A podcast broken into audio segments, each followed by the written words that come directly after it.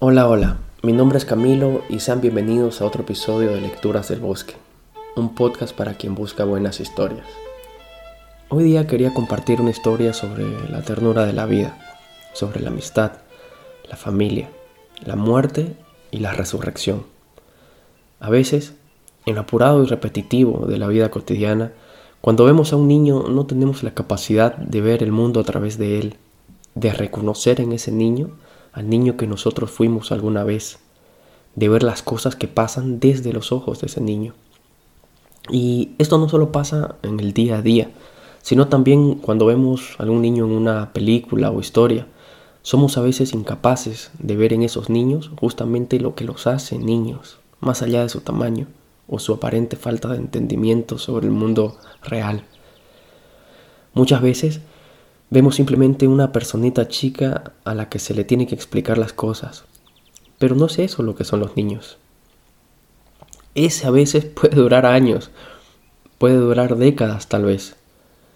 Bueno, yo creo que el librito sobre el que quiero hablar hoy, Mi planta de naranja lima, es un libro que nos devuelve la capacidad de ver en los niños e incluso en nosotros mismos el infinito poder de la fantasía, de la ternura y del amor.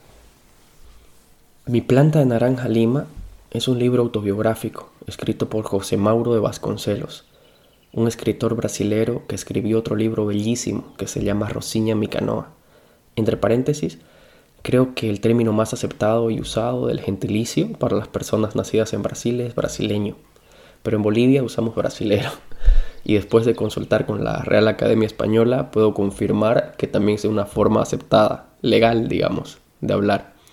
Bueno, José Mauro de Vasconcelos nació en una familia muy pobre de Río de Janeiro, y como ellos no tenían los recursos para cuidarlo cuando todavía era niño, lo mandaron a Natal, en el norte de Brasil, para que los críen sus tíos. En el episodio anterior hablamos sobre el escritor mexicano Juan Rulfo y cómo tuvo que dedicarse a todo tipo de oficios en su vida. Bueno, José Mauro de Vasconcelos es otro de estos escritores que tuvo todo tipo de oficios.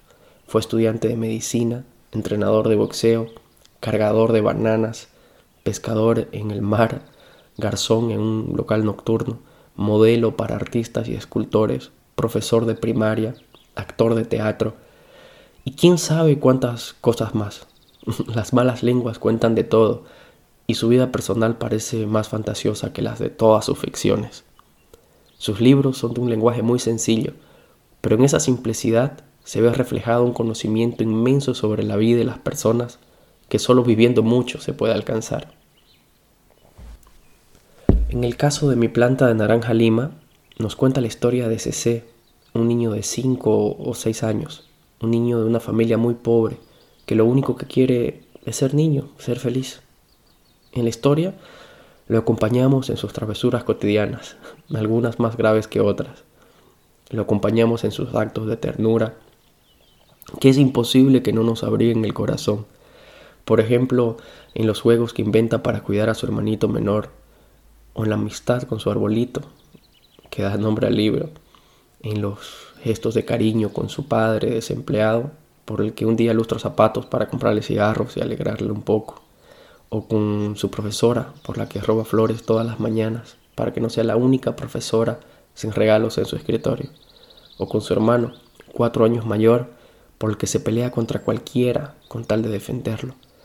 Lo acompañamos en su admiración por su incansable madre que mantiene a toda la familia y es imposible no preguntarse cuántas mujeres como esa hay en Latinoamérica, en el mundo. Pero también lo acompañamos, y no con menos emoción, en los brutales encuentros con las injusticias de la vida, con las que se encuentra dolorosamente temprano y a las que se enfrenta con la valentía de los más grandes héroes mitológicos, en la que se ve reflejada la inmensa fortaleza de la que es capaz el ser humano y al mismo tiempo la alegría característica de los países latinoamericanos.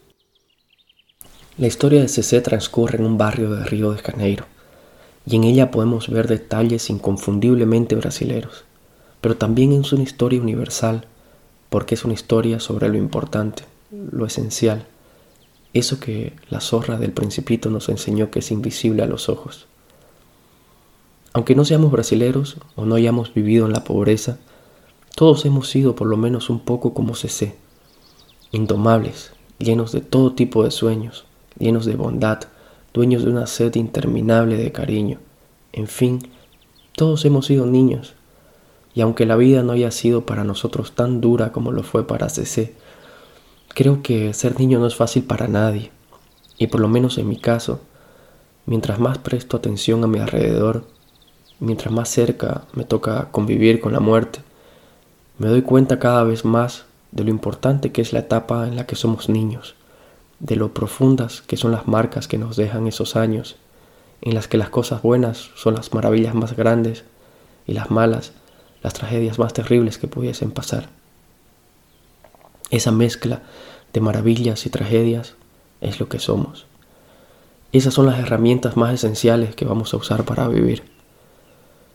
Sobre ellas es que vamos a construir todas las otras habilidades o flaquezas que hacen de nosotros ser como somos en cada situación. Está medio confusa esa frase, así que la voy a repetir. Es sobre nuestras primeras experiencias e historias que construimos todas las otras habilidades o flaquezas que nos hacen ser lo que somos en cada situación que nos va tocando vivir. Ese reencuentro con nosotros mismos al que nos lleva CC hace que después de leer su historia nos sea imposible mirar a nuestros hijos, primos, hermanos, sobrinos o cualquier niño de la calle de otra forma, con una empatía que parece nacer hace mucho tiempo, cuando éramos capaces de sorprendernos, de reír, de jugar, incluso de llorar como niños. Así que por el bien de los niños que viven a su alrededor, voy a leerles un fragmento de la historia de CC, para ver si se animan a leer o a releer mi planta de naranja lima. 1. El descubridor de las cosas. Veníamos tomados de la mano sin apuro ninguno por la calle. Totoca venía enseñándome la vida, y yo me sentía muy contento porque mi hermano mayor me llevaba de la mano enseñándome cosas. Pero enseñándome las cosas fuera de casa, porque en casa yo aprendía descubriendo cosas solo y haciendo cosas solo, claro que equivocándome, y acababa siempre llevando unas palmadas. Hasta hacía bastante poco tiempo nadie me pegaba, pero después descubrieron todo y vivían diciendo que yo era un malvado, un diablo, un gato vagabundo de mal pelo. Yo no quería saber nada de eso. Si no estuviera en la calle, comenzaría a cantar. Cantar sí que era lindo. Totoca sabía hacer algo más aparte de cantar. Silbar. Pero por más que lo imitase, no me salía nada. Él me dio ánimo diciendo que no importaba, que todavía no tenía boca de soplador. Pero como yo no podía cantar por fuera, comencé a cantar por dentro. Era raro, pero luego era lindo. Y estaba recordando una música que cantaba mamá cuando yo era muy pequeñito. Ella se quedaba en la pileta con un trapo sujeto a la cabeza para resguardarse del sol. Llevaba un delantal que le cubría la barriga y se quedaba horas y horas metiendo la mano en el agua, haciendo que el jabón se convirtiera en espuma. Después torcía la ropa e iba hasta la cuerda. Colgaba todo en ella y suspendía la caña. Hacía lo mismo con todas las ropas. Se ocupaba de lavar la ropa de la casa del doctor Faulhaber para ayudar con los gastos de la casa. Mamá era alta, delgada, pero muy linda. Tenía un color bien quemado y los cabellos negros y lisos. Cuando los dejaba sueltos le llegaban hasta la cintura, pero lo lindo era cuando cantaba, y yo me quedaba a su lado aprendiendo. Hasta ahora esa música me daba una tristeza que no sabía comprender. Totoca me dio un empujón, desperté. ¿Qué tienes, ese? Nada, estaba cantando. ¿Cantando? Sí. Entonces debo estar quedándome sordo. ¿Acaso no sabría que se podía cantar para adentro? Me quedé callado. Si no sabía yo no iba a enseñarle. Habíamos llegado al borde de la carretera Río San Pablo. Allí pasaba de todo, camiones, automóviles, carros y bicicletas. Mira, CC, esto es importante. Primero se mira bien, para uno y otro lado. Ahora, cruzamos corriendo la carretera. ¿Tuviste miedo? Bastante que había tenido, pero dije que no con la cabeza. Vamos a cruzar de nuevo, juntos. Después quiero ver si aprendiste. Volvimos. Ahora ya sabes cruzar solo. Nada de miedo, que ya está siendo un hombrecito. Mi corazón se aceleró. Ahora, vamos. Puse el pie, casi no respiraba. Esperé un poco y él me dio la señal de que volviera. Para ser la primera vez estuviste muy bien, pero te olvidaste de algo. Tienes que mirar a los dos lados para ver si viene un coche. No siempre voy a estar aquí para darte la señal. A la vuelta vamos a practicar más. Ahora sigamos que voy a mostrarte una cosa. Me tomó de la mano y seguimos de nuevo lentamente. Yo estaba impresionado con la conversación. Totoka, ¿qué pasa? ¿La edad de la razón pesa? ¿Qué tontería es esa? Tío Edmundo lo dijo. Dijo que yo era precoz y que enseguida iba a entrar en la edad de la razón. Y yo no siento ninguna diferencia. Tío Edmundo es un tonto vive metiéndote cosas en la cabeza. Él no es tonto, es sabio. Y cuando yo crezca, quiero ser sabio y poeta y usar una corbata de moño. Un día voy a fotografiarme con corbata de moño. ¿Por qué con corbata de moño? Porque nadie es poeta sin corbata de moño. Cuando tío Edmundo me muestra retratos de poetas en una revista, todos tienen corbatas de moño. Cc, deja de creerle todo lo que te dice. Tío Edmundo es medio tocado, medio mentiroso. Entonces, ¿él es un hijo de puta? Mira que ya te ganaste bastantes palizas por decir malas palabras. Edmundo no es eso. Yo dije tocado, medio loco, pero dijiste que él era mentiroso. Una cosa no tiene nada que ver con la otra. Sí que tiene. El otro día papá conversaba con don Severino, ese que juega a las cartas con él, y dijo eso de don Leboné, el hijo de puta del viejo miente como el diablo, y nadie le pegó.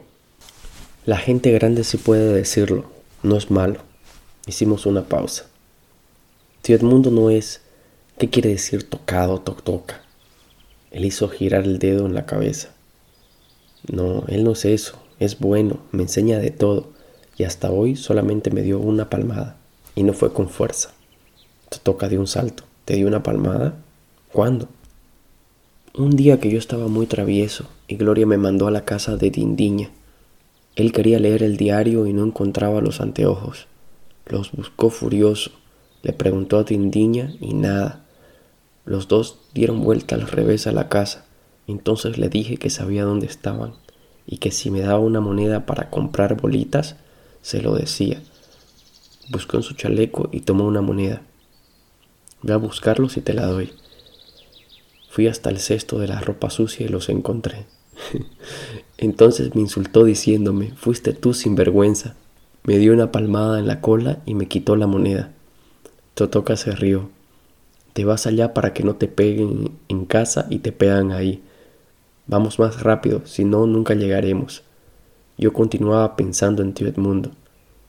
Totoka, ¿los chicos son jubilados? ¿Qué cosa? Edmundo no hace nada y gana dinero, no trabaja y la municipalidad le paga todos los meses. ¿Y qué? Que los chicos tampoco hacen nada y comen, duermen y ganan dinero de los padres. Un jubilado es diferente, sé.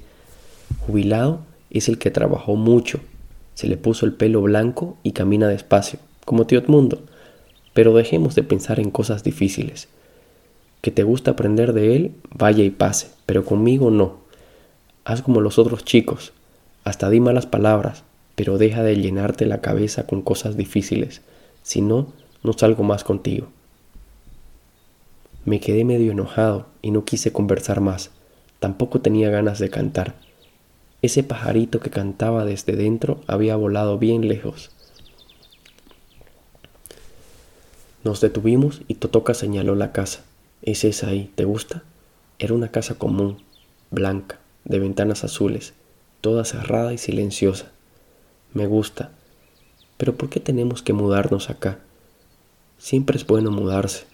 Por la cerca nos quedamos observando una planta de mango de un lado y una de tamarindo de otro. Tú, que quieres saberlo todo, ¿no te diste cuenta del drama que hay en casa? Papá está sin empleo, ¿no es cierto? Hace más de seis meses que se peleó con Mr. Scottfield y lo dejaron en la calle. ¿No viste que Lala comenzó a trabajar en la fábrica? ¿No sabes que mamá va a trabajar al centro, en el molino inglés? Pues bien, bobo, todo eso es para juntar algún dinero y pagar el alquiler de la casa nueva. La otra hace ya como ocho meses que papá no la paga. Tú eres muy chico para saber de cosas tristes como esta. Pero yo voy a tener que acabar ayudando en la misa para ayudar en casa. Totoca, ¿van a traer a la pantera negra y las dos leonas? Claro que sí. Y el esclavo es quien tendrá que desmontar el gallinero. Me miró con cierto cariño y pena. Yo soy el que va a desmontar el jardín zoológico y armarlo de nuevo aquí. Quedé aliviado, porque si no, yo tendría que inventar algo nuevo para jugar con mi hermano más chico, Luis. Bien, ¿viste cómo soy tu amigo, CC? Entonces no te cuesta nada contarme cómo fue que conseguiste aquello. Te juro, toca que no sé, de veras que no sé. Estás mintiendo, estudiaste con alguien. No estudié nada, nadie me enseñó. Solo que sea el diablo que según Jandira es mi padrino, el que me haya enseñado mientras yo dormía. Totoka estaba sorprendido.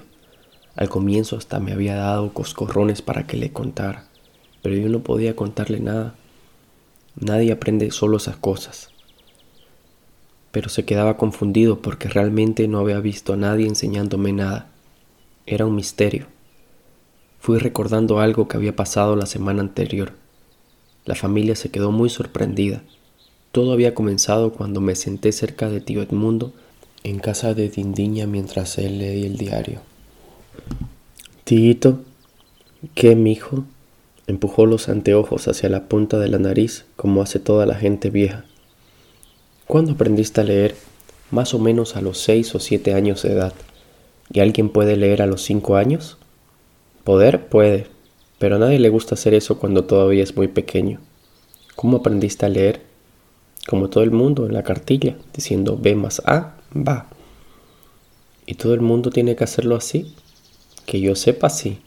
Pero todo, todo el mundo me miró intrigado. Mira, CC, todo el mundo necesita hacer eso. Y ahora déjame terminar la lectura. Ve a ver si hay guayabas en el fondo de la quinta. Colocó los anteojos en su lugar e intentó concentrarse en la lectura, pero no salí de mi rincón. ¡Qué pena! La exclamación sonó tan sentida que de nuevo se llevó los anteojos hacia la punta de la nariz. No puede ser. Cuando te empeñas en una cosa, es que no vine de casa y caminé como loco solamente para contarle algo. Entonces vamos, cuenta. No, así no. Primero quiero saber cuándo vas a cobrar la jubilación pasado mañana. Sonrió suavemente estudiándome. ¿Y cuándo es pasado mañana? El viernes. ¿Y el viernes no vas a querer traerme un rayo de luna del centro? Vamos despacio, Cece. ¿Qué es un rayo de luna? Es el caballito blanco que vi en el cine. Su dueño es Fred Thompson. Es un caballo amaestrado. ¿Quieres que te traiga un caballito de ruedas? No, Quiero ese que tiene cabeza de madera con riendas, que la gente le pone un cabo y sale corriendo. Necesito entrenarme, porque voy a trabajar después en el cine. Continuó riéndose. Comprendo. Y si te lo traigo, ¿qué gano yo? Te doy una cosa. ¿Un beso? No me gustan mucho los besos. ¿Un abrazo? Lo miré con mucha pena. Mi pajarito de adentro me dijo una cosa, y fui recordando otras que había escuchado muchas veces. Tío Edmundo estaba separado de la mujer y tenía cinco hijos. Vivía tan solo y caminaba tan despacio, tan despacito. Quién sabe si no caminaba despacio porque tenía nostalgia de sus hijos. Ellos nunca venían a visitarlo. Rodeé la mesa y apreté con fuerza su cuello. Sentí su pelo blanco rozar mi frente con mucha suavidad. Esto no es por el caballito.